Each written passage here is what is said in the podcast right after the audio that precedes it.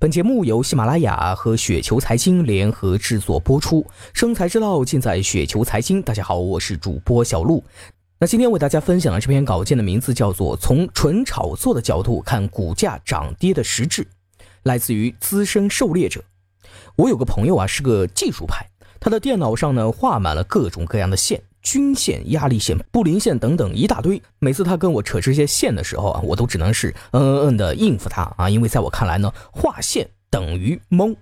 为什么呢？因为我从来没有看过靠画线在股市上挣了钱的人，网上的也好，身边的也好，从没见过啊。我可以非常肯定的说啊，那些炒了几年股还在画各种线、研究各种指标的人呢，根本不可能在股市里挣到钱，因为他们的思考力实在是太低。不然不可能几年了还没参透股市的本质及规律。当然，我不画线、不看指标，不代表我就不懂炒作啊。相反，我对炒作的本质呢，可能比一般所谓的技术派认识的要更加的透彻一些。那今天呢，为大家分享一下我两年前的一篇股市思考笔记，让大家搞清楚股市的炒作本质，并引发出更多有价值的思考。首先，我们先从一个极端的例子出发来思考啊，有一家公司总共发行一亿股。十元每股，被一个人呢以二十元每股呢全部收购了，上市流通。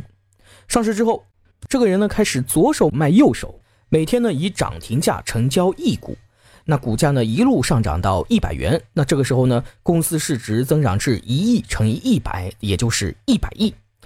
但是在这个炒作的过程中呢，这个人呢实际上呢是一分钱也没花，而股价呢却从二十元涨到了一百元，市值也从二十亿增长到了一百亿。那么这个人是不是就空手套白狼，一分钱也不花就挣了一百减去二十等于八十亿呢？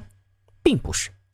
这个人的这种炒作行为啊，就好比是一个商人以二十块钱每件的价格进了一亿件货，然后呢标价一百元每件对外出售。那在货物没有卖出去之前，商人并没有挣到钱，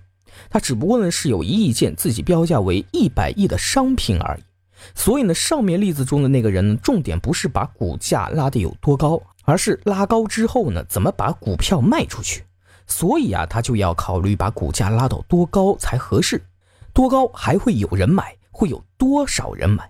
那从这个极端例子中呢，我们就可以看出，嗯，很多时候呢，股票的价格是虚的，就好比是商品的标价，它并不是商品的价值，而是其价值的好几倍，甚至是几十倍。我们经常可以看到啊，今日大盘暴跌八个点，A 股市值单日蒸发四万亿，股民人均亏两万。这种新闻报道呢是完全不准确的。所谓亏损的这两万呢，只不过是账户上的数字变小了而已。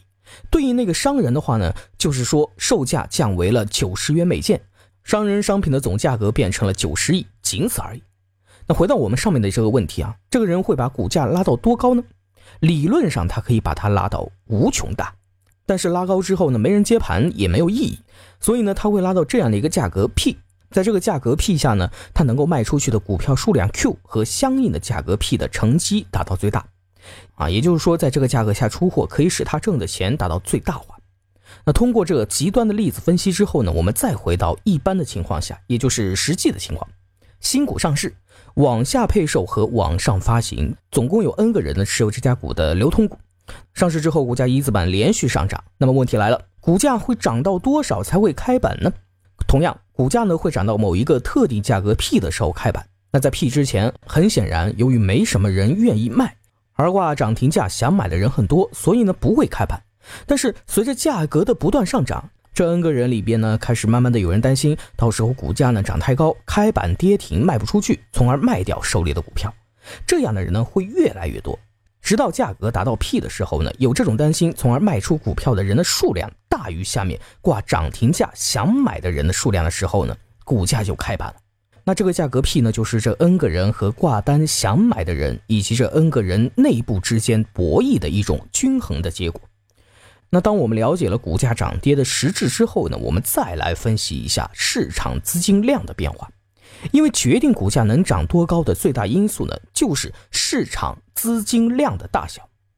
两者呢为正相关的关系。所谓的市场资金量啊，就是某一个时刻所有投资者资金账户里资金的总额。那我们要注意一点，不包括股票的市值。你可能就会问了，我的股票是我用资金买来的，怎么不算资金总量呢？没错，你的股票呢确实是用资金买来的，所以你的资金肯定是统计进去了的，只不过是以卖给你股票的人的资金账户里的资金额统计进去而已。因为他卖给你股票，你付给他资金，他的资金账户的资金额呢必然会增多，且他增加的资金额和你减少的资金额呢是相等的。那按照上述对资金量的定义，银证转账的银行转证券呢就是资金流入，证券转银行就是资金流出。所以呢，在牛市的时候呢，大量的新开户和老户加资就是资金量的大量流入，从而推动指数的节节攀升。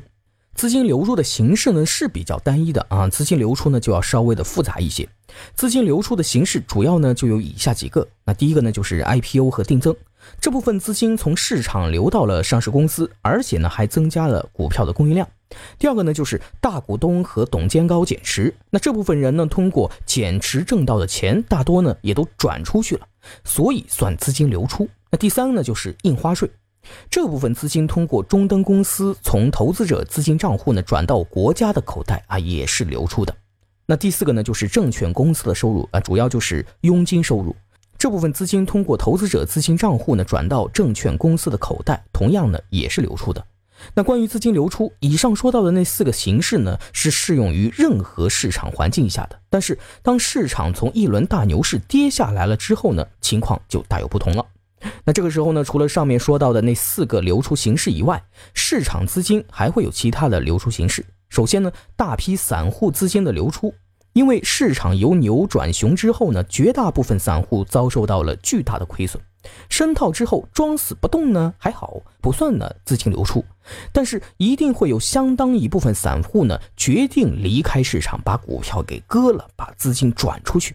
其次，挣了大把钱的庄家主力呢，他们也会把钱转出去，因为呢，他们发现，哎，散户的钱少了，没那么多可挣了，也不会把股价呢拉到之前那么高了，所以也用不着那么多的钱来操作了。或者说呢，你拉到一定的高度之后，后面呢就没有散户跟了，因为散户的数量少了，资金量呢也少了，所以你会拉到这个位置的时候呢就不拉了啊，而是准备出货了。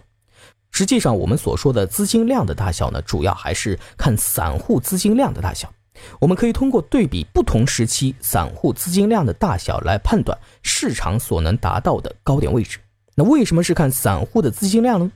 因为市场上的庄家主力主要是挣散户的钱。那当一轮牛市下来，散户的资金量大幅缩小，所以庄家主力不可能再把股价拉到原来那么高，